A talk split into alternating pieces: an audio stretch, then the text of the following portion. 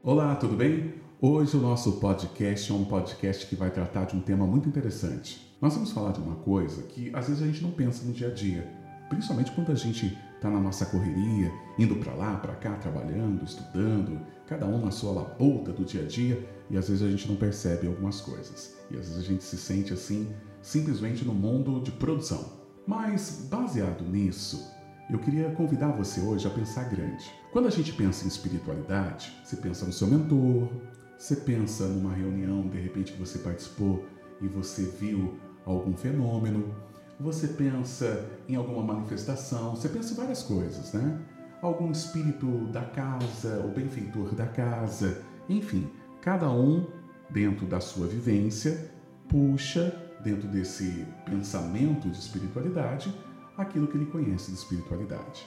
Mas eu queria convidar você a pensar grande hoje, pensar um pouco mais além de tudo isso. E para convidar você a pensar um pouco mais além, eu queria trabalhar um livro com vocês que chama-se A Caminho da Luz.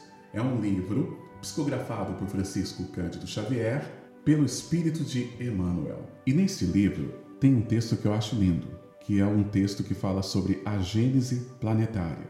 E quando a gente lê esse texto, a gente se perde assim na dimensão da coisa. E o título do texto é A Comunidade dos Espíritos Puros. Esse é o título do texto. E o texto diz assim: o que, que Emmanuel traz para a gente de conhecimento? Rezam as tradições do mundo espiritual que, na direção de todos os fenômenos, ou seja, tudo que a gente entende, tudo que a gente vê de acontecimento, de fatos que teve no nosso orbe. Rezam as tradições do mundo espiritual que, na direção de todos os fenômenos do nosso sistema, existe uma comunidade de espíritos puros e eleito pelo Senhor Supremo do Universo, em cujas mãos se conservam as rédeas diretoras da vida de todas as coletividades planetárias. Vou parar por aqui. Então, Emmanuel está trazendo conhecimento, uma informação de algo que foi dito na pátria espiritual. Rezam as tradições do mundo espiritual. Ou seja, ele está falando o seguinte: ó, o que eu tenho de conhecimento é o seguinte, pessoal, que tudo que nós entendemos como fenômeno dentro desse grande sistema solar, existe uma comunidade de espíritos puros. Então, para falar de espíritos puros, a gente teria que gravar um outro podcast. Mas a gente está falando de uma categoria de espíritos de alta envergadura, aqueles que conseguiram superar todas as provas, passaram por todo o processo de expiação, vivenciaram em vários mundos, tiveram todas as suas experiências e esses espíritos puros, eles fazem parte de uma comunidade que é eleita por Deus, o Supremo do Universo, que conservam as rédeas diretoras da vida de todas as coletividades planetárias. Tudo! Estamos falando de tudo. Então, quando a gente olha para uma montanha e vê uma árvore bonita, quando você olha para um céu, quando você vê uma cachoeira, quando você vê um rio, quando você vê um pássaro maravilhoso voando, e quando você vê toda essa movimentação, isso não acontece de forma aleatória.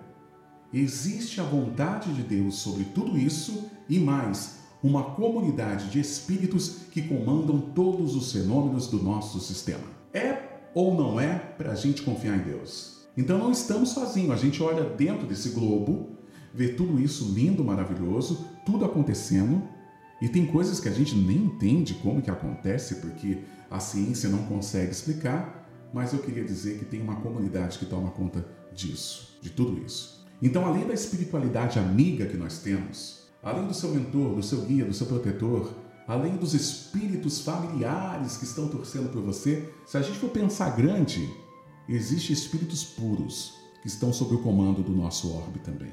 E o texto continua, gente. Olha só. Essa comunidade de seres angélicos e perfeitos, da qual é Jesus um dos membros divino, então ele coloca que o nosso guia e modelo, o nosso governador do orbe, o nosso mestre Jesus, ele pertence a essa comunidade. Pertence à comunidade de espíritos puros. Daí ele vai. Essa comunidade de seres angélicos e perfeitos, da qual é Jesus um dos membros divinos, ao qual nos foi dado saber, apenas já se reuniu nas proximidades da Terra para a solução de problemas decisivos da organização e da direção do nosso planeta, por duas vezes, no curso dos milênios conhecidos. Imagine uma empresa. E dentro dessa empresa tem vários departamentos, né? Tem vários de departamentos. Você tem um líder maior, o CEO, o gerentão, o top 10, que comanda todos os outros gerentes e todos os outros departamentos. Então essa comunidade de comando sobre o orbe, né, é uma comunidade de seres angélicos e perfeitos. Jesus é um dos membros. Nosso governador é um dos membros. E essa comunidade se reúne, participam de reuniões. Então, assim como nós temos as nossas reuniões na nossa casa espírita, ou as nossas reuniões na comunidade, em alguma atividade que a gente participa, para definir, decidir alguma coisa, quando às vezes uma casa espírita está com um problema, ou quando você está vivendo alguma dificuldade, a gente não faz uma reunião? Quando às vezes precisa fazer um alinhamento de um processo de evangelização, de alguma coisa que a gente vai fazer, não faz a reunião? Os espíritos perfeitos, os seres angélicos, também fazem reunião. E conforme a tradição da parte espiritual, eles já têm conhecimento que eles já se reuniram por duas vezes. Por duas vezes. É o que o Emmanuel fala nesse livro. Não vou estender mais isso, porque a gente vai entrar num outro assunto.